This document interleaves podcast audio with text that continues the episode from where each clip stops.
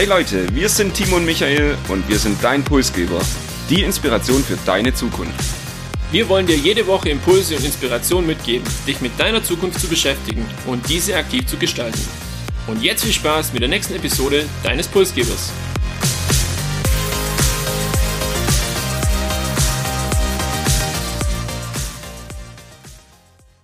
Nach unserem kleinen Pulsgeber-Update gestern begrüßen wir euch heute zu unserer ersten richtigen Episode im neuen Jahr 2024. Und ich möchte die Episode mit einer Frage an dich beginnen, Michael. Wie hast du Silvester verbracht? Ähm, Gab es irgendwas Spezielles, Besonderes? Wir haben uns seither ja auch relativ wenig gesehen. Das Silvester dieses Jahr geht nicht in meine Highlight-Staffel mit ein. Es war nicht wirklich besonders. Ich war selbst krank, deshalb auf dem Sofa Silvester verbracht. Bin inzwischen aber wieder fit, bin gut im neuen Jahr angekommen, habe meinen Akku aufladen können und freue mich jetzt auf die Herausforderungen, unter anderem auch in unserem vierten Pulsgeberjahr. Wir haben ja gestern schon in der Update-Episode drüber gesprochen. Es wird sich bisschen was verändern. Wir werden es bisschen andere, in einem anderen Format versuchen hier und vielleicht auch ein bisschen andere Themen wirklich diskutieren wollen hier. Darauf freue ich mich heute auf die erste Episode. Bevor wir aber da tiefer eingehen und auf das Thema zu sprechen kommen, natürlich eine Frage zu Jahresbeginn. Darf nicht fehlen an dich, Timo. Was machen die Vorsätze? Jetzt, wir nehmen äh, am 7. Januar auf, die erste Woche. Hast äh, eingehalten deine Vorsätze? Ich habe es tatsächlich geschafft bisher. Ähm, wie im letzten Jahr wollte ich mir einfach für den Januar vornehmen, keinen Alkohol zu trinken. Ich muss gestehen, auch äh, dieses Jahr beziehungsweise letztes Jahr im Dezember war es wieder so, dass mich der Glühwein dann doch sehr, sehr äh, ja, gecatcht hat und ich sehr gern und viel auf dem Weihnachtsmarkt war. Ich glaube, so oft wie letztes Jahr war ich noch nie in meinem Leben in Summe auf dem Weihnachtsmarkt. Und ähm, das war dann schon so, dass ich für mich entschieden habe, okay, äh, es war zwar schön, aber jetzt reicht's und ich möchte jetzt wirklich im Januar ohne Alkohol äh, ins neue Jahr starten, um dann für die Faschingssaison dann vielleicht auch wieder das ein oder andere Glas Bier trinken zu können. Da bin ich jetzt an Tag 6, 7 noch gut dabei. Ich hoffe, ich kann es durchziehen und ähm, ja, das war aber auch der einzigste Vorsatz, den ich mir jetzt wirklich so gegönnt habe, sage ich mal. Sehr schön. Wir wollen heute aber nicht über die Vorsätze reden und euch damit langweilen, sondern wir haben, wie wir beide finden, ein sehr spannendes und auch streitbares Thema in unserer ersten Episode 2024 dabei. Es soll um den Wintersport gehen und die Frage, wie zeitgemäß das Ganze in Zeiten des Klimawandels noch ist. Wir haben für uns ein paar Ebenen, ja, definiert, auf der wir das diskutieren wollen. Wir wollen über die Nachhaltigkeit des Wintersports sprechen, über den sozialen, gesellschaftlichen Aspekt und auch die Industrie, die hinter dem Wintersport steckt und am Ende noch auf die Zukunft des Skifahrens des Wintersports eingehen. Zu Beginn aber denke ich mal, starten wir einfach so ein bisschen mit unserer persönlichen Einordnung und das ist dann für den weiteren Verlauf der Episode tatsächlich auch ein sehr spannender Punkt. Warum denn? Weil wir letztendlich äh, komplett konträr sind bei dem Thema Skifahren. Ich weiß, Michael, du bist ein passionierter Skifahrer an der Stelle und ähm, ich habe dich sogar einmal beim Skifahren auch besucht. Ich weiß nicht, ob du dich noch dran erinnern kannst. Das war so eine Nacht- und Nebelaktion, wo wir aufgebrochen sind und spontan Lust hatten, ähm, ja, mit euch zu feiern beziehungsweise euch beim Skifahren zu besuchen. Ich selber für mich äh, kann sagen, bin das letzte Mal mit sechs Jahren oder im Alter von sechs Jahren auf Ski gestanden und habe deshalb relativ wenig Berührungspunkte. Ich habe auch eine klare Meinung zum Thema Skifahren. Das fällt mir an der Stelle einfach leicht, weil ich emotional nicht so gebunden bin. Ähm, und habe auch festgestellt, und das ist so vielleicht auch eingangs für diese Episode ganz wertvoll, dass die Wahrnehmung im persönlichen Umfeld zum Thema Skifahren sich einfach in den letzten Jahren schon deutlich geändert hat. Und ich oft gehört habe äh, von Familien, hey, das ist mittlerweile so teuer, wenn du in den Ferien gehen musst, aufgrund von Kinder oder aufgrund von Schul- oder Kita-Zeiten, dann ist es fast unmöglich, das heute noch zu bezahlen. Und dieser Trend oder diese Tradition, die es aus der Vergangenheit gab, dass einfach dann das von den Eltern weitergegeben wurde, das Skifahren, das wird, glaube ich, immer schwieriger. Und das ist so das, was bei mir hängen bleibt. Und ich glaube, dass sich die Gesellschaft und vielleicht auch der Skitourismus da nach Alternativen umschauen muss. Aber ich denke, da kommen wir gleich noch drauf, was das für Alternativen sein können. Jetzt darfst du auch noch was sagen als, ja, wie gesagt, Hobby-Skifahrer. Ich bin gespannt auf deine Meinung zu dem Thema. Ja, die Passion Skifahren hast du mir ja jetzt praktisch schon in die Wiege gelegt. Es war auch so, Skifahren, würde ich sagen, hat meine Kindheit geprägt. Ich glaube, ich bin mit drei Jahren schon auf Skiern gestanden und dann wirklich 25 Jahre jedes Jahr auch eine Woche Skifahren gewesen. Das heißt, ein großer Teil, ein sehr bedeutendes Hobby auch für mich. Ähm, habe auch die Beobachtung machen dürfen, wie von Jahr zu Jahr der Schnee in den Skigebieten weniger wurde, wie sich vielleicht auch das Skifahren verändert hat, aber darauf kommen wir sicherlich später zu sprechen. Jetzt hatte ich so die letzten Jahre seit der Pandemie eine kleine Lücke, bin schon seit drei Jahren nicht mehr Ski gefahren, das soll sich aber zeitnah wieder ändern, also für dieses Jahr ist es wieder geplant. Dann hast du auch gleichzeitig einen Neujahrsvorsatz für 2024, nämlich deine mal wieder aus dem Keller zu holen und, und das auch zu nutzen. Wir wollen uns jetzt aber weg von unserer persönlichen Meinung dann doch etwas zu äh, gewissen gesellschaftlichen Einschätzungen widmen, beziehungsweise uns vor allem auch anschauen, was steckt denn dahinter? Also es ist ja eine Industrie irgendwo, es ist ein Tourismus. Wenn ich an die ganzen kleinen Ortschaften denke, gerade in den Bergen, die sind ja teilweise wirklich mega abhängig oder haben sich zumindest abhängig gemacht vom Skitourismus. Es ist ein Breitensport, äh, werden wir auch noch mit Zahlen belegen. Und es ist was Soziales, es ist was, ähm, wo Gruppen zusammen einen Ausflug machen und eigentlich eine gewisse Gemeinschaft auch da ist.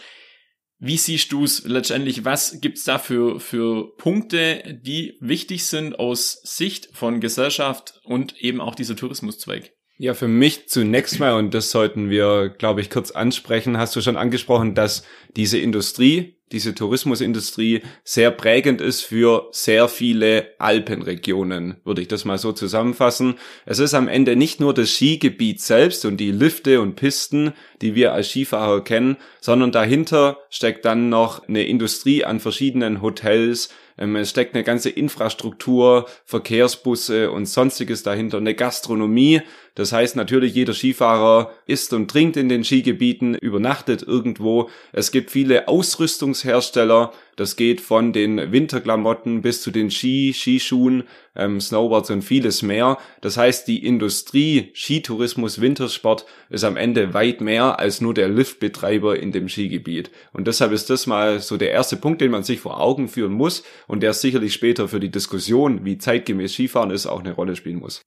Ich möchte es gerne ergänzen und zwar um das Thema Arbeitsmarkt und Arbeitskräfte. Ich kenne tatsächlich äh, persönlich auch zwei, die im Skibereich oder im Skitourismus arbeiten und dann immer äh, saisonmäßig dann in den Bergen unterwegs sind, da ein gutes Geld verdienen, um dann eben im Sommer gegebenenfalls zu reisen oder was anderes zu machen. Also es ist schon auch eine gewisse Attraktivität für den Arbeitsmarkt da, weil einfach gewisse Preise auch in den Skiregionen aufgerufen werden und dadurch natürlich auch an die Arbeitskräfte dort, egal ob das Bedienungen oder im Hotel oder dann auch in den Liften selber, ähm, teilweise auch ganz gute Löhne gezahlt werden. Also das ist schon auch was, was man hier noch mit berücksichtigen muss. Und wenn ich halt diesen Skitourismus nicht habe, dann ist die Frage, wie verändern sich diese Jobs, beziehungsweise ähm, gibt es dann Alternativen eben dort auch weiterhin arbeiten zu können.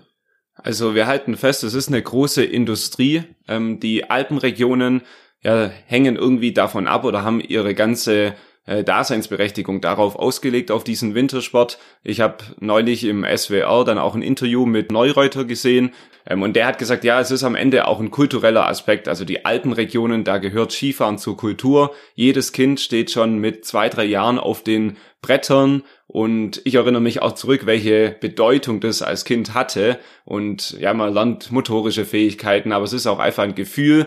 Äh, Neureuter spricht auch davon, ja, Kinder kommen der Natur nahe. Also man muss auch das, glaub, äh, in Betracht ziehen, welche kulturelle Bedeutung das vor allem für einen süddeutschen Raum, vielleicht für eine Alpenregion auch hat, dieses Skifahren. Du hast vorhin angesprochen, Breitensport. Gibt es da ein paar Zahlen? Kann man das belegen? Wie viele Deutsche fahren denn Ski oder sind im Wintersport aktiv? Erstaunlich viele für mich. Hätte ich nicht gedacht, dass es so viele sind. Es sind circa 11 Millionen deutsche Wintersportler und davon eben circa 8 Millionen Skifahrer. Und wenn man das dann vergleicht mit anderen Sportarten, ist es schon sehr, sehr viel. Und äh, wenn die jedes Jahr in die Berge auf, äh, sich aufmachen oder Richtung Süden pilgern, dann äh, erklärt das auch die vielen äh, Staus auf den Autobahnen zu gewissen Zeiten, beziehungsweise auch den Verkehr insgesamt, weil das schon eine Menge an Menschen ist, die eben den Skisport für sich entdeckt haben, ja. Ja, ich bin erst gestern wieder auf der Autobahn sehr vielen Skiboxen begegnet. Also hier ähm, sieht man das, glaube aktuell zurzeit auch sehr stark auf den Straßen hier. Wir diskutieren heute über den Wintersport und über das Skifahren mit der Frage, ob das Ganze noch zeitgemäß ist vor dem Hintergrund des Klimawandels. Ich glaube, wir müssen erstmal unseren Hörer erklären, ja, welche Rolle der Klimawandel denn auch mit dem Wintersport spielt oder wo da der Zusammenhang ist. Timo, vielleicht möchtest du damit einfach mal anfangen. Ja, und zwar würde ich gern ähm, letztendlich eine Zahl den Raum werfen. Ich habe gelesen, dass seit 1971 die Skisaison um 34 Tage verkürzt wurde. Also bedeutet im Prinzip, man hat 1971 noch 34 Tage mehr Zeit gehabt, von den Bedingungen her, vor allem in der, in der Alpenregion Ski zu fahren, wie es heute der Fall ist. Heute konzentriert sich das auf wirklich wenige Wochen im Jahr und dadurch natürlich ähm, ist der Traffic umso größer und ich muss halt gucken, wann gehe ich am besten Skifahren, damit ich auch noch Schnee habe. Oder alternativ, welche Zeiten kann ich mit künstlichem Schnee vielleicht abdecken, um eben diese Skisaison, die jetzt um 34 Tage verkürzt wurde, künstlich zu verlängern. Und das sind, glaube ich, zwei wichtige Aspekte. Ich habe auf der einen Seite das Thema Natur, die hier in eine, also in eine glasklare Richtung geht und auf der anderen Seite die Möglichkeit, es dann doch zu verlängern, was aber, und da werden wir gleich auch noch drauf kommen, einfach gewisse Energie- und Umweltaspekte mit sich bringt. Ja, das ist ein Trend. Ich habe es vorhin kurz angesprochen. Den habe ich 20 Jahre von Jahr zu Jahr beobachten können. Der Schnee wird jedes Jahr weniger, die Temperatur steigt. Es wird für die Skigebiete immer schwieriger. Ich sag mal, gute Bedingungen herzustellen. Sie müssen den Schnee selbst produzieren. Und wenn wir dann auf den Klimawandel eingehen, ist es zum einen so, okay, der Klimawandel macht das Skifahren immer schwieriger, macht wahrscheinlich das Skifahren am Ende auch teurer. Und andersrum sorgt das Skifahren wiederum wahrscheinlich auch für den Klimawandel, wenn wir uns auf den Energieverbrauch äh, konzentrieren. Hier Fakt weniger Naturschnee, es muss mehr Kunstschnee hergestellt werden. Der verbraucht sehr viel Energie. Du hast im Vorgespräch da auch wieder eine Zahl genannt. Vielleicht willst du hier auch mal in den Raum werfen. Ja, gerne, um das einfach ein bisschen greifbarer zu machen. Also nur für die Alpenregion ist es bereits heute so, dass so viel Strom verbraucht wird mit künstlicher Beschneiung für 500.000 Haushalte pro Jahr. Also quasi 500, eine halbe Million Haushalte können ein Jahr lang davon ähm, den Strom nehmen, äh, was die in den Alpen zur künstlichen Beschneiung brauchen für Wasser und eben halt diese Energie. Und das ist schon ein Thema, wo ich sage, mal abgesehen davon, dass ich mir jetzt als Nicht-Skifahrer es schwierig vorstelle, wenn links und rechts grüne Wiese ist und ich hier diesen Kunstschnee runterbretter, ähm, aber der Energieaspekt ist einfach äh, doch nicht zu verachten und äh, wenn man dann sieht, dass viele Skiregionen einfach das weiterhin ausbauen, also diese künstliche Beschneiung, diese ähm, Schneeanlagen dann auch produzieren. Ich habe gelesen, dass die Skiregion Sudfeld hat allein letztes Jahr 23 Millionen investiert in neue Anlagen dann gibt einem das schon zu denken in Zeiten von Energiekrise, Klimawandel etc. Und ich bin passionierter Skifahrer und trotzdem sehe ich die Punkte auch sehr kritisch. Es ist zum einen der viele Kunstschnee. Wir haben über den Energieverbrauch gesprochen, der ist katastrophal. Auf der anderen Seite die Skigebiete, ja, wollen weiterhin wachsen, müssen vielleicht auch äh, höher in die Berge. Das heißt, es werden neue Skigebiete irgendwo ähm, erweitert. Es müssen neue Pisten gebackert, gebuddelt werden. Und auch hier ist eben der Einfluss auf die Natur leider eher negativ. Also man muss sich das vorstellen, diese Fläche unter den Pisten muss verdichtet werden. Da arbeiten über den ganzen Sommer Bagger, ähm, um an dem Gletscher wieder irgendwelche äh, Teile wegzunehmen. Das ist natürlich alles nicht im Sinne ähm, des Klimas, der Natur und der Nachhaltigkeit. Und deshalb denke ich schon auch zu Recht, dass hier mit dem Ganzen aktuell sehr kritisch umgegangen wird. Es wird dann oft, das habe ich ähm, auch wahrgenommen, so ein bisschen als Gegenargument aufgeführt, dass einfach, wenn man das jetzt hier vor Ort anbietet, dann äh, ge ja gewisse Familien oder so jetzt diese regionale Angebote nutzen können und dadurch kurze Randfahrtswege haben, was ja auch CO2 spart. Ich stelle mir halt dann nur die Frage, ob jetzt jede Familie dann im Winter anstatt zwei oder drei Tage Skifahren eine Woche irgendwo hinfliegen würde kann man vielleicht nicht so wirklich mit Zahlen belegen und gegenüberstellen. Das ist rein ein Gedanke oder ein Gedankenexperiment an der Stelle. Aber ähm, ich denke, man kann von verschiedenen Seiten das damit einfließen lassen. Am Ende muss man aber sagen, ähm, es macht keinen Sinn, um jeden Preis äh, das Thema aufrechtzuerhalten und der Eingriff in der Natur, so sehe ich's, ist heute so, schon, wie du es gesagt hast, so groß, dass es eigentlich da einen Cut geben muss und es nicht weitergehen kann, weil äh, letztendlich diese Schneefallgrenze wird sich immer weiter nach oben verschieben. Das ist Fakt. Die Tage, wo ich vorhin angesprochen habe, werden auch immer weniger, wo ich wirklich Skifahren kann. Hier vor Ort bei uns, die Skilifte, am Wochenende, zwei Wochenenden im Winter haben die noch auf. Also macht es keinen Sinn, hier in diesen Tourismus aus meiner Sicht weiter zu investieren. Unter diesen Rahmenbedingungen wird sich also der Wintersport über die nächste Jahre verändern. Ich glaube, ich habe selbst ein ziemlich klares Bild, wo das Ganze hingehen könnte. vielleicht auch zum Leidwesen meiner Passion als Skifahrer und würde sagen, dass wir da im letzten Teil der Episode jetzt nochmal drüber diskutiert, was ist eigentlich so die Zukunft des Wintersports, des Skifahrens, in welche Richtung könnte es da gehen?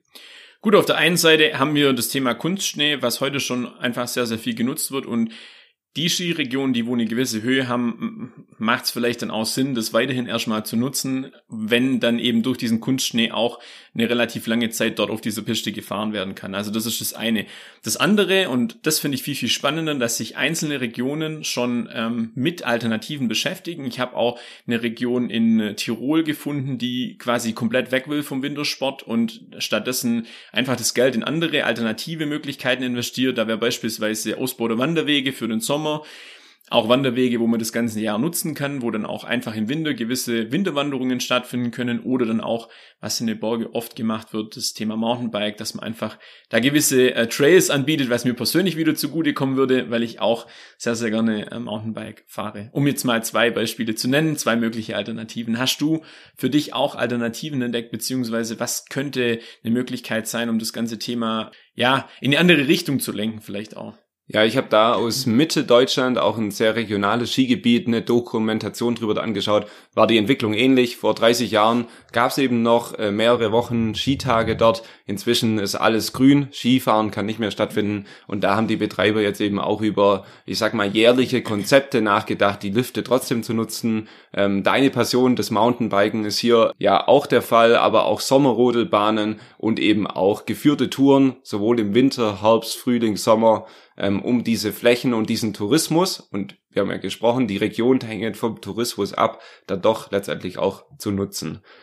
Einen wichtigen Punkt ähm, haben wir bisher vielleicht tangiert, das Thema Preise, Kosten, die explodieren natürlich vor dem Hintergrund auch des Klimawandels. Für die ganzen Betreiber wird es immer teurer, Energie wird teurer für die Skigebiete und wir müssen darüber diskutieren, ob Skifahren in zehn Jahren vielleicht vom breiten Sport zum Luxussport wird. Was ist da deine Perspektive drauf? Und wie siehst du das? Wie ist das ein kritisches Thema oder kann das so seinen Weg gehen? Ich sehe das so, dass es nur so kommen wird oder kommen kann, äh, wenn man alle Fakten mal in den Topf wirft und viele Wissenschaftler, egal aus welchem Bereich, sehen das ähnlich. Ähm, Skitourismus wird ein Auslaufmodell. Es wird zwar immer noch Skifahren geben in 10, 20, 30 Jahren, aber dann eben ähm, entweder mit künstlichen Anlagen, die sehr, sehr teuer sind, oder dann halt auf Gletscherhöhe über 3000 Meter, wo halt auch die Preise steigen werden, weil umso mehr Menschen dorthin wollen, umso höhere Preise kann ich verlangen, auch ganz normal. Und damit wird eins passieren, dass Skifahren zum absoluten Luxussport werden wird. Ob das in 10 Jahren, 10 Jahren der Fall ist oder in 15 oder in 20, kann wahrscheinlich niemand so genau sagen. Aber von dem Gedanken, dass man mit 50 Euro eine Tageskarte irgendwo in den Alpen dann ähm, einen schönen Tag hat, ich glaube, von dem kann man sich verabschieden. Das ist ja heute schon sehr, sehr unrealistisch. Und wegen dem gehe ich davon aus, äh, so wie du es gesagt hast, dass es vom Breitensport zum Luxussport äh, werden wird. Du als ähm, ja passionierter Skifahrer, lachendes, weinendes Auge, vielleicht lachendes Auge für den Klimaschutz oder für den Klimawandel dann letztendlich, äh, das weinende Auge eher für den Sport oder vielleicht kannst du deine Gefühlslage noch kurz mit uns teilen. Ich bin da ja eher emotional weit weg. Ja, ich würde bei mir schon ein weinendes Auge auch sehen. Ich habe ja vorher drüber gesprochen, welche Bedeutung der Wintersport und Skifahren für Kinder haben kann ist ja auch eines der Argumente, die dann eben diese Regionen, die Tourismusvertreter da auch ansprechen, welche Bedeutung Skifahren für Kinder haben kann, aber natürlich unter den genannten Bedingungen und mit den Kosten, die eben für so eine Familie und einen Skiurlaub auch zu kommen. Also wir reden über Kosten für Ausrüstung, wir reden über Skikarten, die inzwischen bis zu 75 Euro am Tag kosten. Ähm, wir reden über Hotels, die meistens dann in den Skigebieten nicht unter 100 Euro pro Nacht und Nase zu haben sind. Und da kommen natürlich für Familien Kosten zu. Und man muss natürlich irgendwann die Frage stellen, ist es dann noch der Breitensport? Ist es noch die Attraktion und vielleicht das Highlight für Kinder? Deshalb ein weinendes Auge da auf jeden Fall bei mir. Und ich sehe halt das auch immer so, ich habe ja nie die Garantie, dass ich Schnee habe in der Zeit, wenn ich das buche. Ich buche das oft im Voraus, klar, um dann vielleicht doch den ein oder anderen Euro zu sparen und bin dann sehr, sehr frustriert, wenn ich wirklich vielleicht ein Monatsgehalt oder mehr für diesen Skiurlaub ähm, investiere und dann irgendwo bin und es keinen Schnee hat oder wenig Schnee hat. Oder die Bedingungen auch nicht so sind, wie ich mir es vorstelle. Also kann ich aber auch persönlich gut verstehen. Was ist dein Fazit zu unserer Episode heute? Ähm, ich glaube, ein, spannendes Thema, weil es viele betrifft und ich glaube auch ein Thema, wo man sehr, sehr gut drüber diskutieren kann und es verschiedene Sichtweisen gibt. Äh, wir haben mehrere Sichtweisen beleuchtet, aber wie würdest du das Thema dann für dich abschließen oder abrunden?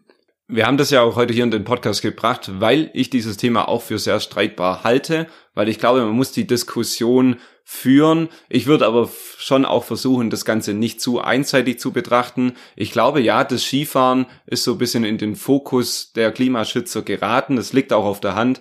Am Ende gehe ich aber auch mit, mit den Argumenten, dass Skifahren Teil äh, unserer Kultur in Süddeutschland in der Alpenregion ist. Ähm, ich weiß, welche, Ski, welche Bedeutung Skifahren für meine Kindheit, für meine Jugend und auch noch heute hat, äh, welche Leidenschaft ähm, da auch mitschwingt. Und ich weiß auch, dass jedes Fußballevent am Wochenende viel Energie äh, benötigt, dass ein weltweite Konzerttournee von irgendwelchen Musikstars auch nicht energieeffizient sein kann. Ähm, und deshalb würde ich da die Argumente auf jeden Fall auch nochmal hervorheben wollen. Und ich habe noch einen Punkt, das ist mir gerade spontan eingefallen. Ich habe neulich ein Interview gesehen mit einem Skispringer. Ich kann es dir nicht mehr sagen, wer es war, aber auch zum Thema Kultur. Er hat halt gemeint, äh, wir müssen uns wahrscheinlich davon verabschieden, dass halt Skispringen auf einer weißen Piste stattfindet, sondern das wird es weiterhin geben. Und ich glaube, das ist auch realistisch, aber dann halt auf einer grünen Piste und das wird dann Gras oder Kunstgras oder sonst irgendwas sein. Und ein, allein diese, dieses Mindset, also diese, diese Gedanke, der muss irgendwie passieren, äh, damit ich mich halt an das gewöhne. Und dann ist auch nachvollziehbar, nachvollziehbar, das weiterhin durchzuführen, halt mit geänderten Rahmenbedingungen. Ich möchte aber das letzte Highlight dir überlassen. Du hast ein bisschen recherchiert, wo 2029 die Winterspiele stattfinden. Ja, ich habe es gerade auch noch in unseren Notizen entdeckt und das ist so ein bisschen das i-Tüpfelchen auf der Diskussion. Die asiatischen Winterspiele 2029 sollen in Saudi-Arabien in der Wüste stattfinden. Macht mit dieser Information, was ihr wollt. Denkt darüber, was ihr wollt. Ähm, ich glaube, es ist auf jeden Fall Zeit, darüber zu diskutieren, ob der Wintersport äh, nachhaltig funktionieren kann in Saudi-Arabien. ist es sicherlich nicht der Fall. Deshalb nehmt es einfach als kleinen Impuls aus dieser Episode mit. Auf der einen Seite haben wir eine Fußballe im, im äh, Winter in, in Katar, wo dann die Stadien gekühlt werden. Auf der anderen Seite wollen wir da ja Wintersport im Sommer machen oder in einem Land, wo es durchgehend heiß ist. Ich find's spannend und äh, dann rückt dann doch das ganze Thema Skifahren und künstliche Beschneiung bei uns wieder sehr, sehr in den, in den Hintergrund, kann man sagen, wenn dann solche Dinge einfach auch auf der Welt passieren oder umgesetzt werden. Schauen wir mal, wo der Weg noch hinführt, wenn es um das Thema Winterspiele geht. Unser Weg führt auf jeden Fall in das vierte Pulsgeberjahr. Damit sind wir am Ende von Episode 115. Wir haben heute, glaube ich, schon viel diskutiert. Ähm, das Ganze war vielleicht auch ein bisschen unstrukturiert, aber da wollen wir euer Feedback gerne hören. Deshalb gebt uns bitte Feedback zu dieser Episode. Ähm, wie seht ihr das auch im Verhältnis vielleicht zu unseren alten äh, Formaten, unseren alten Episoden? Deshalb Feedback hier sehr willkommen. Wir freuen uns darüber. Wenn es euch gefallen hat, dann nutzt doch gerne die Chance, tut uns was Gutes und empfehlt den Pulsgeber weiter, teilt es in eurer Lieblings-WhatsApp-Gruppe ähm, und dann können wir auch dieses Jahr mit unseren Diskussionen, Themen, Perspektiven hier wieder viele Menschen erreichen. Ich, wir wünschen euch eine winterliche Woche, einen guten Start in das neue Jahr und freuen uns dann äh, dieses Jahr ja noch ganz viele Gedanken mit euch zu teilen.